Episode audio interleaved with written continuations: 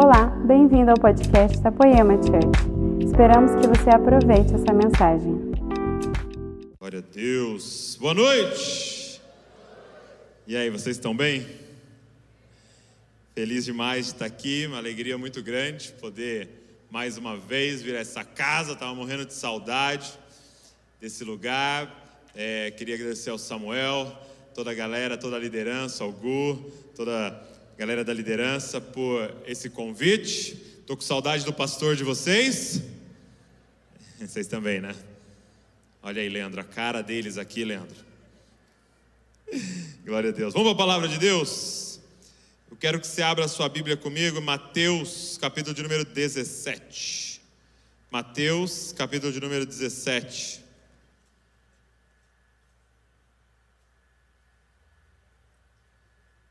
Mateus, capítulo número 17.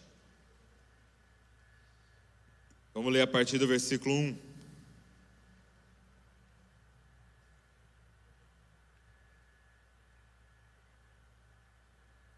Você que não me conhece, meu nome é Douglas, sou lá de Bragança Paulista, casado com a Val, pai da Luísa e do Davi, e a gente é, lidera um movimento chamado Jesus que prega que você é uma cópia de Jesus na terra, amém?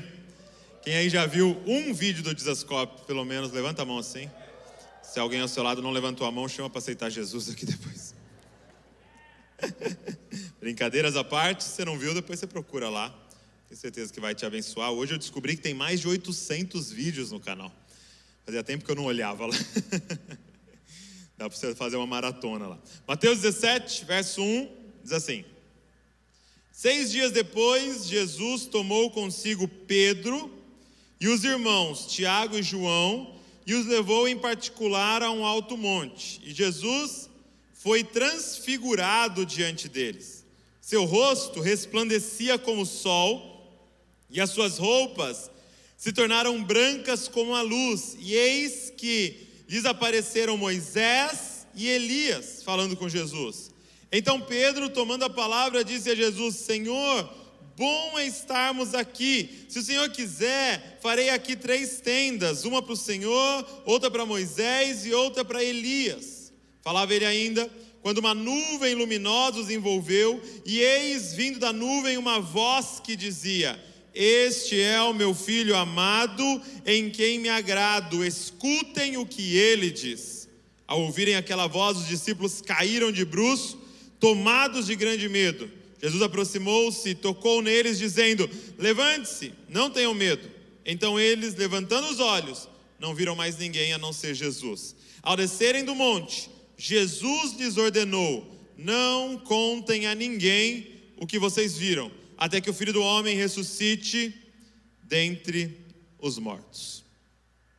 Eu, há um tempo atrás, eu estava lendo um livro, né, chamado Simplesmente Crente, Michael Horton, Simplesmente Crente. E, e eu lendo esse livro, e sabe quando você está lendo um livro e você está apanhando muito do livro? Já aconteceu com você? Você está lendo um livro ali, parece que é um livro do Mike Tyson. você só vai levando umas lapadas assim. Aí eu pensei, no meu escritório lendo, não posso apanhar sozinho, preciso levar para os meus amigos da Poema levarem uma surra comigo. Então eu quero compartilhar com vocês é, algo que esse livro me ensinou e me inspirou. A passagem que nós lemos, ela é, ilustra muito bem o que hoje nós estamos vivendo. É, se tem uma, uma, uma palavra é, é, ou uma passagem que, que nos mostra um pouco da nossa geração, é essa daqui. Porque os discípulos são levados para o topo da montanha por Jesus, ok? Três discípulos estão com Jesus no topo da montanha. De repente, algo extraordinário acontece. Jesus é transfigurado na frente deles. A Bíblia diz que o sol, é, é, que o rosto dele resplandecia que nem o sol, e que as roupas dele brilhavam, era como se a roupa fosse de luz. Se não bastasse, aparece na frente deles Elias e Moisés. E começa a trocar ideia com Jesus. Irmão, você imagina o que esses discípulos falaram? Eu acho que eles soltaram what? O que, que é isso? Você consegue imaginar essa conferência? O topo da montanha conference? Preletores, Moisés, Elias e Jesus transfigurado. Eu fico imaginando na conversa deles ali, o que, que eles ficaram conversando, o que, que eles ficaram falando um para o outro. Se fosse nos dias de hoje, seriam palavras como uau, diga comigo, uau. Ou talvez extraordinário, maravilhoso, animal, épico, sensacional. Nunca vimos nada igual. E essas, gente, são palavras que se tornaram comum, muito comum no nosso vocabulário. Uau, sensacional, extraordinário, maravilhoso. Nunca vimos nada igual. Nós estamos atrás de algo uau. Nós amamos algo extraordinário. Nós amamos algo maravilhoso. Eu não sei se já aconteceu isso com você, mas você senta, eu, eu, às vezes sento lá com a Val e ó, nós temos um horário aqui livre, vamos assistir um filme? Vamos. Então nós vamos lá para as plataformas lá de streaming, né? Sei lá, o Netflix ou qual que você usa lá, e de repente você percebe que você está gastando mais tempo escolhendo o filme do que assistindo. Aí um monte de cabecinha assim. Quando você termina, você fala, nossa, não tenho mais tempo de assistir. Por que, que nós escolhemos tanto? Porque a gente fica assim, não, eu preciso escolher um filme que seja. Uau, fala comigo, uau. Eu preciso de um filme que eu possa dizer no final: nunca vi nada igual. Eu preciso de um roteiro que me surpreenda e que me faça segurar na cadeira e eu quero rir e chorar ao mesmo tempo. eu quero algo extraordinário. Por quê, gente? Porque nós somos uma geração que idolatramos o sentir. Nós estamos colocando os sentimentos, o sentir acima de todas as coisas, a ponto de ficar extremamente incomodado se eu assistir algo que não me fez sentir muito. Eu quero algo uau, algo extraordinário. A ponto, gente, de isso estar influenciando a igreja.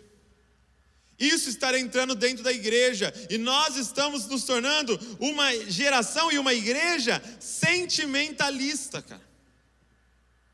Onde, é, e aí, como é que foi o culto? Nossa, o culto foi maravilhoso. Por quê? Porque eu senti muita coisa. Mas deixa eu já te adiantar: o justo não viverá por aquilo que sente, o justo vive pela fé.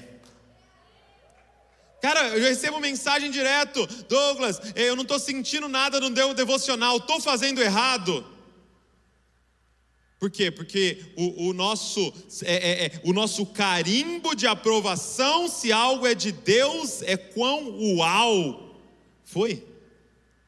Gente, isso é tão sério que algumas palavras do nosso vocabulário começou a se tornar é, ofensa xingamento. Por exemplo, imagina que você apresente para mim uma amiga. Você fala, oh, você tem que conhecer a, sei lá, a Júlia, tá bom? Júlia, tem que conhecer ela. Eu vou lá, conheço a Júlia. Aí você chega para mim e fala assim, e aí? O que você achou da Júlia? Eu falo assim, cara, achei a Júlia bem comum. que você achou da Júlia? Achei ela uma menina normal.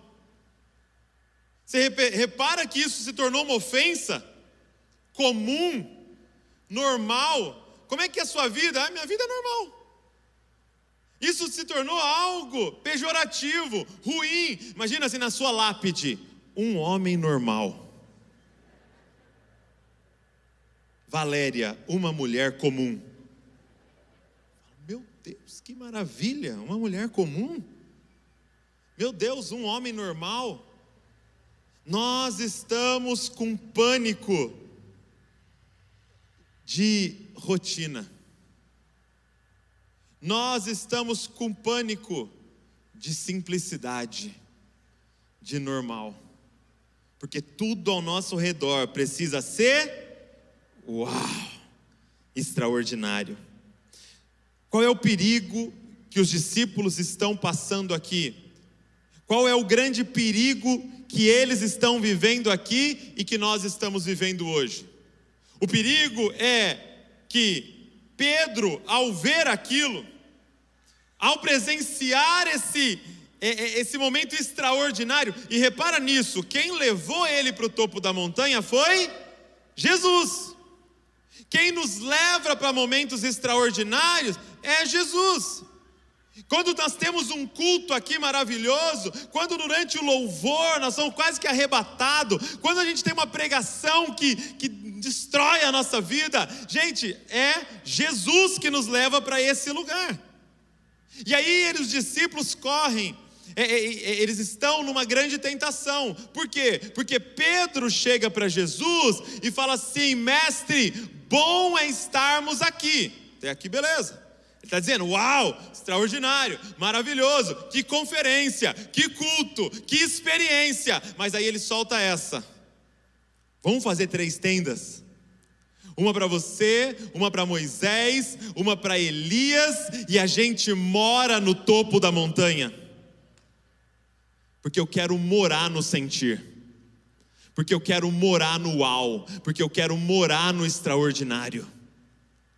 E aí eles correm a maior tentação de todas.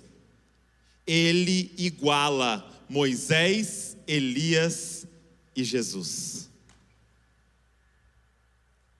Ele iguala os três. Ele iguala a experiência com Jesus, a ponto de Deus, o Pai, ter que interromper Pedro no meio da fala. Está escrito assim: enquanto Pedro falava, o Pai falou: Pedro, cala a boquinha.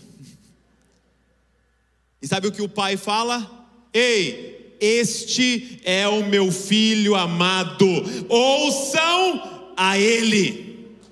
O que, que o pai está fazendo naquele momento? Ei, Pedro, não corra esse perigo, não entra nessa. Esse aqui é incomparável. Pedro, Elias era só uma sombra que apontava para ele, Moisés era só um mensageiro que apontava para ele, ministro de louvor é só alguém que aponta para ele, culto é só uma reunião que fala dele. Ele é o meu filho amado, em quem eu tenho prazer ouçam a Ele.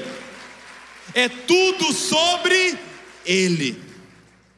Pedro nada se compara a Ele. Sem Ele não tem igreja, Pedro. Sem Ele não tem conferência, sem Ele não tem banda, sem Ele não tem pastor, sem Ele não existe nada, é tudo sobre Ele. Gente, nós estamos correndo esse perigo. Deixa eu te fazer uma pergunta. Durante a pandemia, durante o lockdown, o isolamento, você conseguia adorar na sua casa, com a TV ligada, na mesma intensidade que você adora aqui? Então a pergunta é: será que era Jesus que a gente aprendeu a adorar? Ou a experiência de adorar Jesus que a gente está adorando? Porque você concorda comigo que o mesmo Jesus que está aqui hoje com essa banda tocando, estava na sua casa naquele domingo de manhã que você ligou aquela TV? Só que de repente nós ficamos dependentes do uau. Nós ficamos dependentes do extraordinário, e é exatamente isso que eu sinto Deus mexendo na nossa estrutura. Deus nos fez voltar para os nossos lares e aprender a viver pela fé não mais do que eu sinto, não mais as minhas grandes experiências, ele não deixou rolar nenhuma conferência, ele não deixou rolar nenhum culto presencial, ele não deixou ah, o barulho da multidão adorando, era uma TV. Você de pijama. E a pergunta é: você conseguiu adorá-lo? Você conseguiu se derramar aos pés dele nesse ambiente? Cuidado para não igualar a experiência de adorar Jesus a Jesus. Não queira morar na experiência, queira morar aonde Jesus está. Se ele está no topo da montanha, eu quero estar tá no topo da montanha. Mas quando ele descer, eu quero estar tá lá no vale. Porque se eu descer no lugar mais fundo, lá tu estás. Mas se eu subir no lugar mais alto, lá tu estás. Em todos os lugares eu posso estar se ele estiver.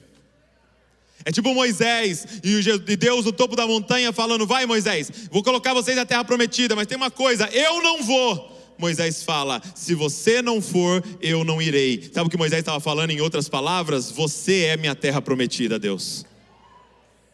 Que adianta uma terra que mana leite e mel sem você? Cara, é muito forte para mim o verso de número 8. Porque depois de tudo isso, o verso de número 8, olha o que diz. Mateus 17, verso de número 8.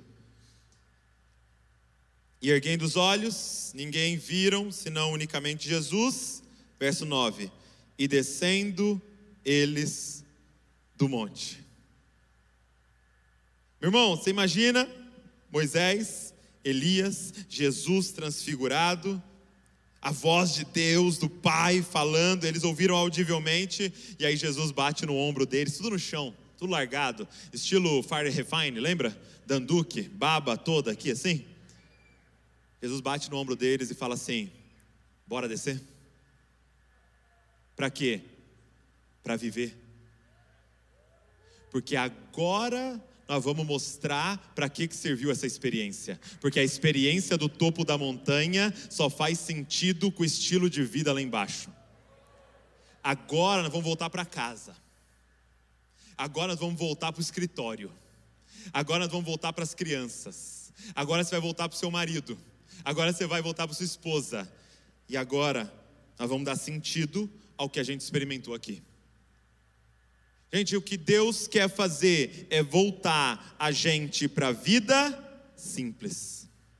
Sabe, ele, ele, quer fazer a gente descer da montanha para glorificar a Deus, servindo ao próximo, amando a Ele na vida comum. Deus quer ser glorificado e vivido e experimentado na sua rotina, na sua vida comum, ao lado da sua família, com seus pais, com seus primos, na coisa mais ordinária que você faz durante o dia, cara. Tem uma passagem que mexe muito comigo, que é Marcos, capítulo de número 5, em que é, conta a história que Jesus foi para uma região de Gadara. E ele vai de barco para lá, para essa região de Gadara. Chegando lá, tem um endemoniado. Né? Te conhece como Gadareno. E aí, o Gadareno, ele está possuído por uma legião de demônios, ou seja, milhares de demônios no cara, atormentando ele dia e noite. Esse cara não dormia, esse cara vivia nos cemitérios, ele se automutilava. É, a Bíblia diz que ele andava nu provavelmente é um eufemismo para crimes sexuais. Ele tinha uma força sobrenatural, ele estourava as correntes, isolado, ninguém chegava perto, e esse cara tá lá, maluco. Quando Jesus chega na praia, ele avista o barquinho, provavelmente pensa mais algumas vítimas para mim, desavisadas. Ele sai correndo do topo da montanha e quando ele está descendo, ele avista quem está chegando, Jesus. A Bíblia diz que quando ele vê Jesus, ele se joga aos pés de Jesus e começa a adorá-lo. E os demônios pedem permissão para Jesus para fazer alguma coisa. Eles falam: não nos tire dessa região não nos tire dessa região tal. E aí Jesus permite que eles entrem nos porcos, né? E aí a torcida do Corinthians sai do cara, entra na do Palmeiras, mata todo mundo. Cadeira, gente, tô brincando. E aí o cara é liberto e os porcos todos morrem, né? É, é, se suicidaram todos os, os porcos lá. E aí a cidade é avisada do que está acontecendo e a cidade chega. A cidade fica sabendo dos porcos, prejuízo que causou, e a cidade vê o homem em perfeito estado. O homem vestido, trocando ideia, conversando, são, normal, curado, liberto. E aí a cidade tem que fazer uma escolha: porcos ou homem? Porcos ou homem? E eles escolhem os porcos. Quem era mais endemoniado? Eles escolhem os porcos e expulsam Jesus por causa do prejuízo que ele deu. E aí Jesus está entrando no barco e a Bíblia diz que o gadareno chega para Jesus e fala o quê? Uau! Que extraordinário! Que dia! Foi o dia mais importante da minha vida. Foi a experiência mais grandiosa que eu já vivi. Foi o sentimento mais maravilhoso que eu já tive. Deixa eu ir com você e habitar esse sentimento. Deixa eu ir com você e agora anunciar nos quatro cantos da terra o que você fez por mim. Deixa eu virar um missionário. Deixa eu experimentar mais disso ao seu lado. E Jesus fala: Não. Volta para sua casa, volta para sua esposa, volta para sua família e anuncia entre os seus aquilo que eu fiz na sua vida. Jesus estava dizendo: a sua família, a sua vida comum é campo missionário suficiente para você gastar a sua vida. Quer me glorificar? Volta para a sua vida comum e agora vive a vida comum para minha glória. Sabe, eu estava nesse livro, Simplesmente Crente, é, a autora diz que ela é, é, é, que tem, tinha um monastério, né, que tinha uma placa na cozinha. Tinha uma plaquinha na cozinha do monastério, e a placa estava escrito assim: olha, todo mundo quer revolução, ninguém quer lavar a louça.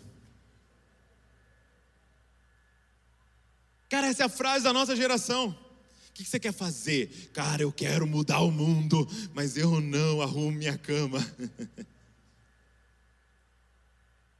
Cara, eu quero mudar o mundo, mas eu desonro os meus pais. Eu estou revoltado contra a corrupção, mas eu não consigo obedecer uma autoridade. Sabe, nós precisamos voltar, gente, e falar: Jesus nos ensina a viver nos ensina a viver. Paulo vai falar assim: ei, quer comais, quer bebais, quer façais qualquer outra coisa, faça tudo para a glória de Deus, cara. Gente, você tem que entender que fazer algo grandioso para Deus não é sobre o que você vai fazer, ou o tamanho daquilo que você vai fazer. Fazer algo grandioso para Deus é fazer as coisas mais simples com um coração extraordinário, com um coração transformado. Deus não está preocupado com o que você vai fazer, Deus está preocupado com o coração por trás daquilo que você vai fazer. Eu tenho a ousadia de afirmar para vocês hoje aqui que tem pessoas fazendo uma conferência evangelística para milhares de pessoas e tem uma mãe fazendo um miojo, e essa mãe do miojo vai receber um galardão maior do que esse evangelista, porque não é sobre o que você está fazendo, é com qual coração você está fazendo o que você está fazendo. Nós não precisamos de pessoas, cara, que estão querendo fazer algo grande. Nós precisamos de pessoas com um grande coração dado por Deus, fazendo coisas pequenas. A revolução começa na nossa vida comum. Na moral, gente, quer mudar o mundo? Casa. E fica casado até a morte. E educa os seus filhos para a glória de Deus acabou, meu irmão. Você já mudou o planeta. Você já mudou o mundo, cara.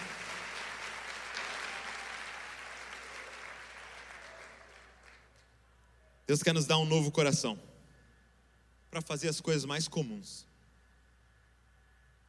Sabe, você tem que voltar para casa e sentar brincar de Hot Wheels, cara. Entenda, isso é muito ministério, cara. Tem que voltar para casa e, e, e, dar meia hora para ouvir o coração da sua esposa, de verdade, cara. Entenda, cara, isso é muito de Deus. Isso é muito espiritual.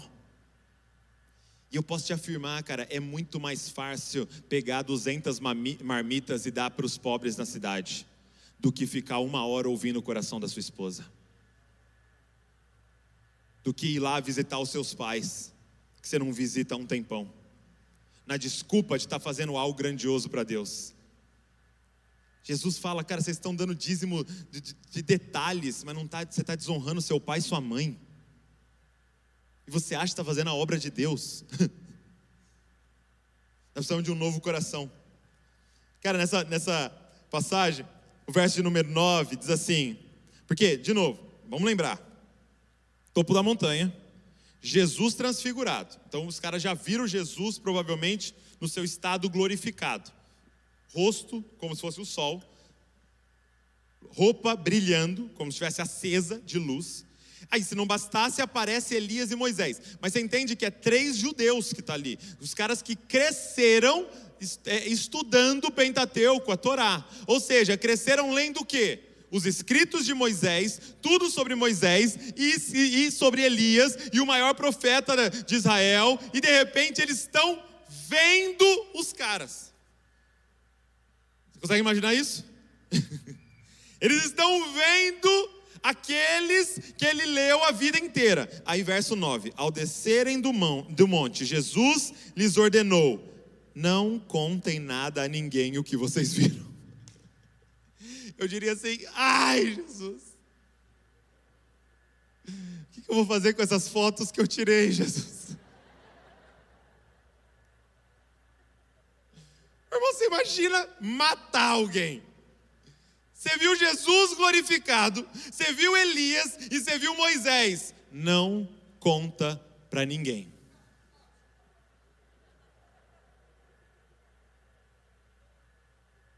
Quem sofreria um pouquinho aqui? Estava com o tweet pronto. Eu estava com os stories, aqui lá no topo estava sem 3G, estava esperando descer para carregar. Tem que apagar tudo. Por quê, gente? Por causa do nosso coração. Isso aqui era Jesus ensinando para eles o coração certo. Sabe por quê? Porque eles já iam descer e usar a experiência do topo da montanha para mostrar para os outros amiguinhos que eles eram superiores. Sabe o que o nosso coração faz? Um coração é dominado pelo pecado, sabe o que ele faz? Transforma tudo sobre você. Ele deixa tudo virar sobre você. Tudo. Qualquer coisa. O coração do homem pecaminoso consegue transformar qualquer coisa boa em pecado. Qualquer coisa boa. Pensa uma coisa boa, por exemplo, né? Como é, o Hugo mencionou aqui, teologia, coisa boa, né? teologia, estudar sobre Deus, aprender mais da Bíblia, eu consigo pegar isso e me tornar soberbo. Por quê? Porque eu sei mais que você. Pense outra coisa boa: ah, ação social.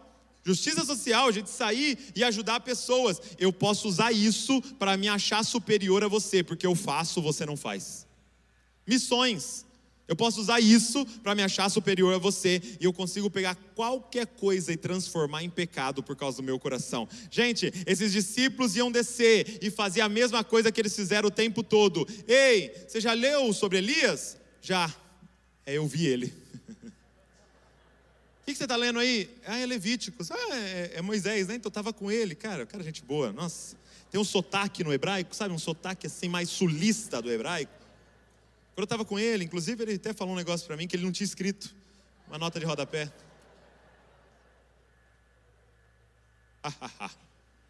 Já viu as experiências que eu tive com Deus? Você já jogou quantos dias? Quatro? Quarenta. Já leu a Bíblia quantas vezes? Eu perdi as contas, eu não estou mais contabilizando, não é para não ficar arrogante e tal. Entenda, cara, não é sobre o que você vai fazer, mas é sobre o coração por trás daquilo que você vai fazer. Sabe o que Lutero dizia? Que um coração, o homem em pecado é um homem encurvado em si mesmo. É um homem corcunda que ele só consegue olhar para ele. Quando o evangelho nos alcança, o que, que ele faz? Levanta a nossa cabeça e agora a gente faz tudo para a glória de Deus e para benefício do próximo.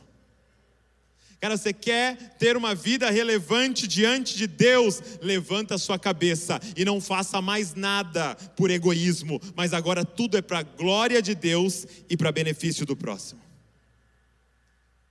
As coisas mais simples que você imaginar, feitas com o coração certo, causam uma revolução. Quando a gente olha para Mateus 14, deixa eu te mostrar como é que Jesus nos ensina a mudar o mundo. Mateus 14.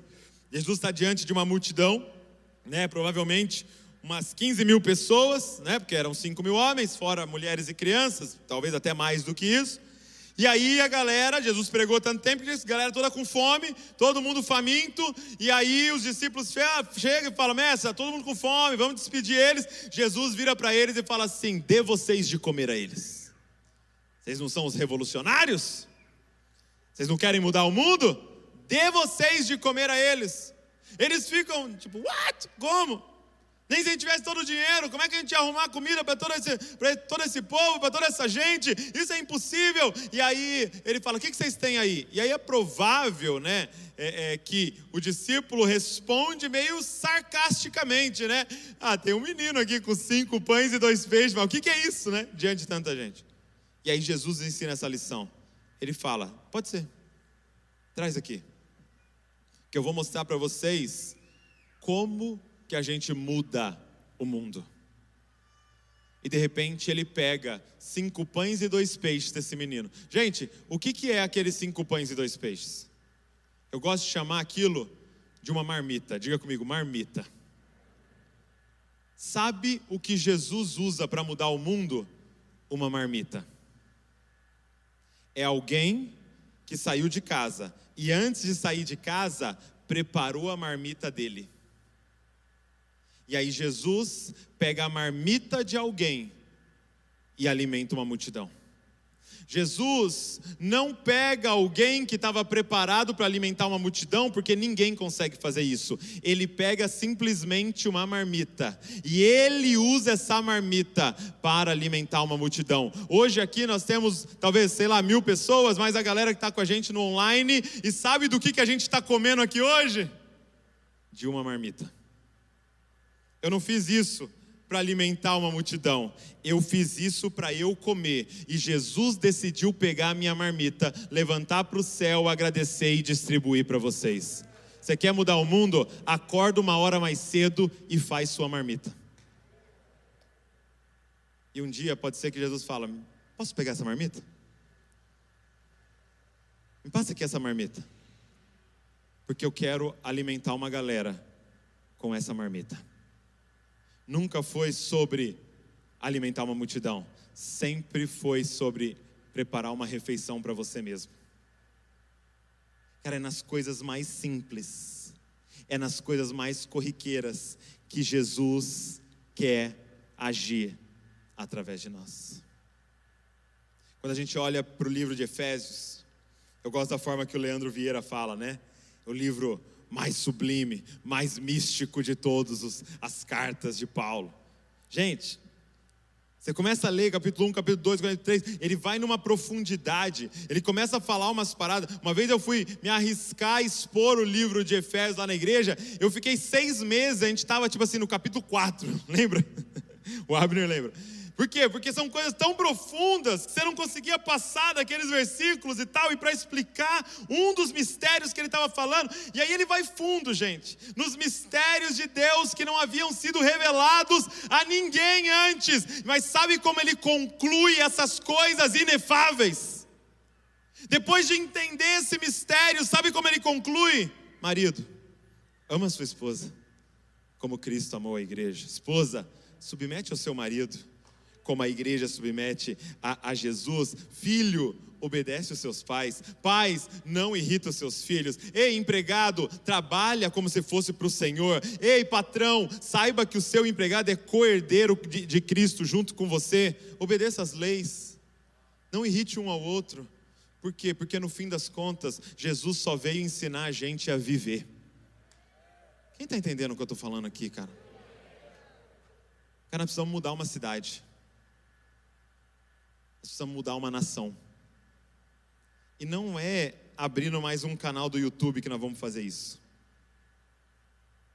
É você voltando para casa e vivendo a vida comum da sua vida. É você voltando para sua casa e cuidando dos seus filhos.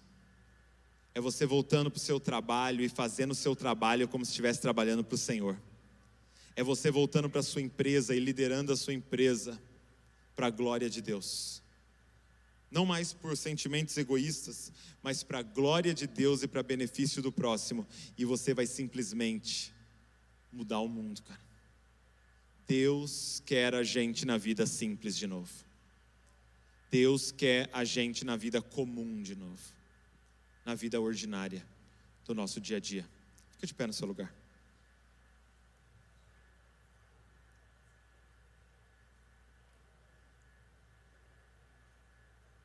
Eu sinto Deus nos chamando para isso. Eu sinto Deus nos chamando para uma vida simples. Agora, o que é uma vida simples? Talvez a gente se possa se confundir, achar, ah, entendi, Deus está me chamando para eu ter só é, duas calças, um par de tênis e três camisetas, é isso? Uma vida simples? Não, não é isso. O que é uma vida simples, gente? Uma vida simples é o inverso de uma vida complexa. Uma vida complexa é o seguinte: é quando eu preciso de um monte de coisa para estar tá pleno. O que é uma vida complexa? É quando tem que se alinhar um monte de coisa para você poder falar: estou bem, estou feliz. Sabe, a temperatura tem que estar tá tal, e aí o, o, governo que eu quero tem que entrar, aí meu time tem que ganhar, minha vida amorosa tem que estar tá de tal jeito, e aí a cidade tem que acontecer tal coisa, e aí isso aqui tem que se alinhar, e aqui tem que estar tá de tal jeito, para que eu possa falar, estou feliz, porque sempre tem alguma coisa atrapalhando. Sempre está faltando alguma coisa, sempre eu tenho essa sensação de falta. Isso é uma vida complexa. Jesus está te chamando para uma vida simples, que você depende só de uma coisa para ser feliz. Na verdade, nem é uma coisa, é uma pessoa. E essa pessoa, que é a única coisa que você depende para ser feliz, não pode ser tirada de você. Porque o que nos separará do amor de Deus em Cristo Jesus? O que nos separará? Nada. Nada. Nem principado, nem potestade, nem o que aconteceu, nem o que acontece, nem o porvir. Nada pode nos separar daquele que faz a nossa vida simples. Ah, meu irmão, Deus quer fazer você entrar numa vida simples. Deus quer fazer você só ter olhos para Ele. Gente, o chamado para o discipulado é um chamado para a vida simples. Dietrich Bonhoeffer diz que o chamado para o discipulado é um chamado para exclusividade. Quando você é discípulo de Jesus, presta atenção nisso, você se relaciona diretamente somente com Jesus. Olha isso que loucura. Ele diz assim, Dietrich Bonhoeffer no discipulado, ele diz assim: a gente entendeu que Jesus é o nosso mediador, sim ou não? Né? Ele é o nosso mediador. Mas a gente pensa que ele é somente o nosso o mediador entre nós e o Pai. A gente não se relaciona diretamente com o Pai senão através de Cristo. E o Pai se relaciona com a gente através de Cristo. Porque se não fosse Cristo, Ele teria que derramar juízo sobre nós. Mas quando Ele vê a gente através do Filho amado, Ele nos vê justificados. Quando você ora, sua oração não chega direto no Pai, ela passa por Cristo. E aí, quando Ele ouve a sua voz, Ele está ouvindo a voz de Cristo, porque Ele é o nosso mediador. Agora, Ele não é só o mediador entre eu e o Pai. Ele é o mediador entre todas as coisas. E quando eu venho e vou me relacionar com o Brisa, quem está no meio? Quando eu venho e vou me relacionar com a minha esposa, quem está no meio? A ninguém eu conheço mais carnalmente, a ninguém eu conheço diretamente, a não ser através de Cristo Jesus. É por isso que ele tem a ousadia de falar: amo teu inimigo. Por quê? Porque entre eu e o meu inimigo, quem está lá? Cristo. E no momento em que eu quero rejeitar o meu inimigo, ele olha no meu olho e diz: Nós éramos inimigos e eu dei a vida por você momento em que eu quero não perdoar minha esposa, Ele está no meio e Ele olha no meu olho e diz assim: Eu perdoei você primeiro. Quem é você para não perdoar ela? Quando no momento em que eu quero ser mesquinho com alguém, Ele está no meio e Ele está olhando no meu olho e falando: Eu era rico e me fiz pobre para derramar tudo o que eu tinha em você. Como você ousa não abrir a sua mão? Ele está te chamando para uma vida simples, aonde o morrer é lucro, mas o viver é Cristo. Ele está te chamando para uma vida simples, aonde você diga: já não sou mais eu quem vivo, mas agora é Cristo que vive através de mim. Ele está te chamando para uma vida simples, aonde esse velho homem já morreu.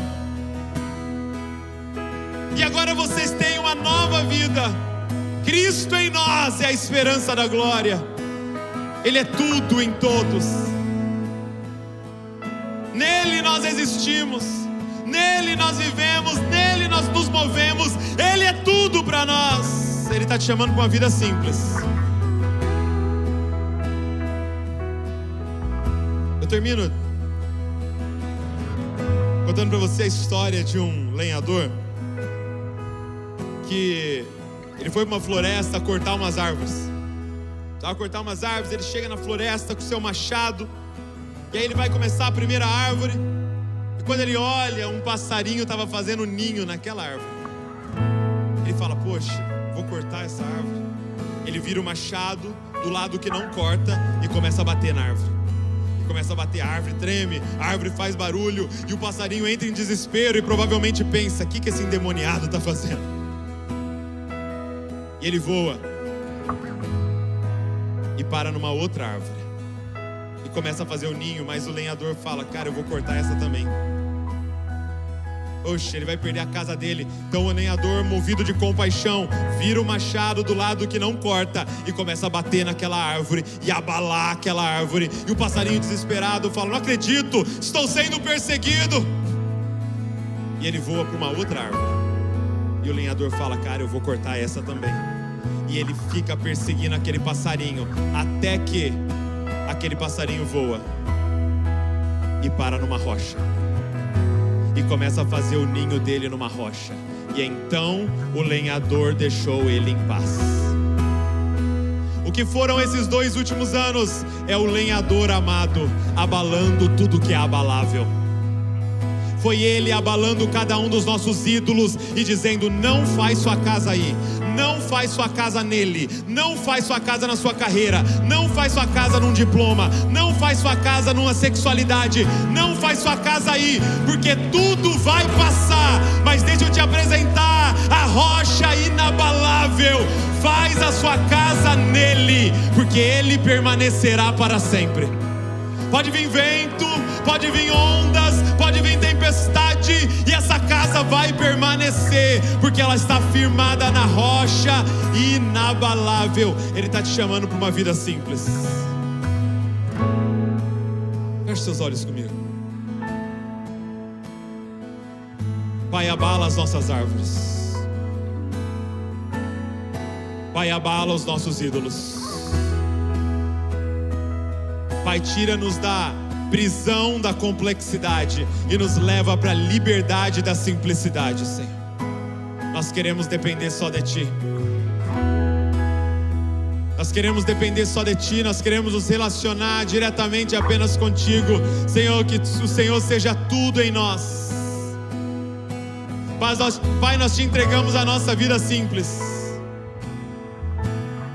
Nós, nós te entregamos a nossa vida corriqueira nós te entregamos a nossa rotina. Glorifica o teu filho na nossa rotina, Senhor. Pai, eu te peço, levanta Pai cheio do Espírito Santo neste lugar. Levanta mães cheias do Espírito Santo neste lugar. Levanta maridos cheios de Deus nesse lugar. Levanta esposas. Levanta filhos que honram seus pais.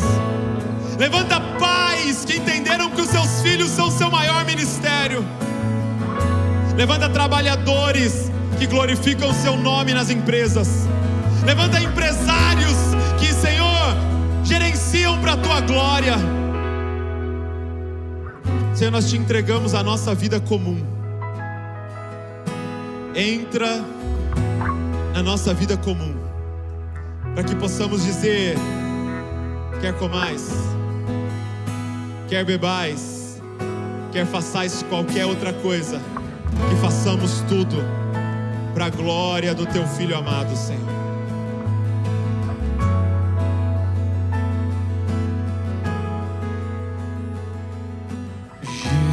Jesus, eu quero ser igual a ti.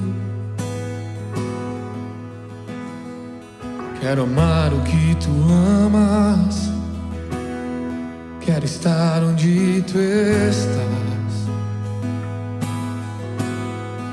E um coração igual ao teu. E um coração igual ao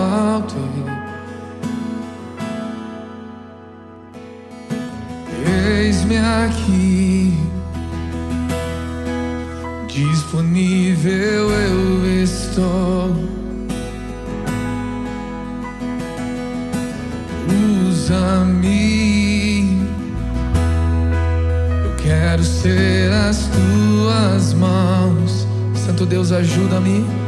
Santo Deus, ajuda-me. Santo Deus, ajuda-me a ser santo como tu, puro como tu és, simples como Jesus. Apenas como Jesus. Se puder fechar os olhos, erguer suas mãos e dizer isso.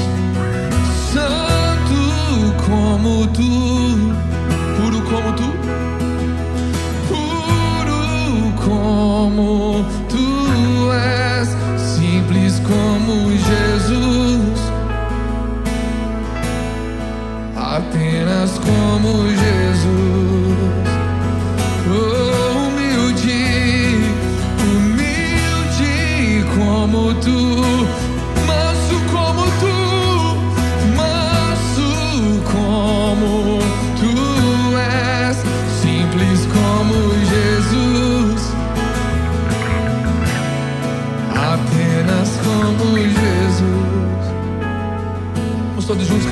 Santo como tu, vamos? Santo como tu, puro como tu és, puro, simples como Jesus, apenas humilde como tu,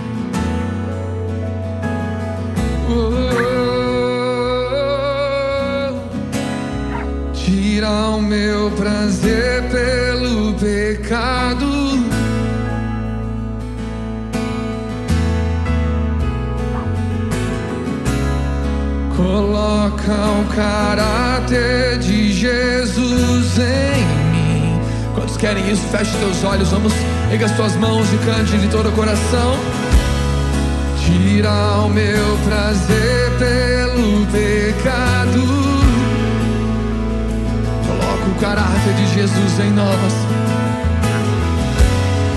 Coloca o caráter de Jesus em mim. Vamos mais alto. Tira o meu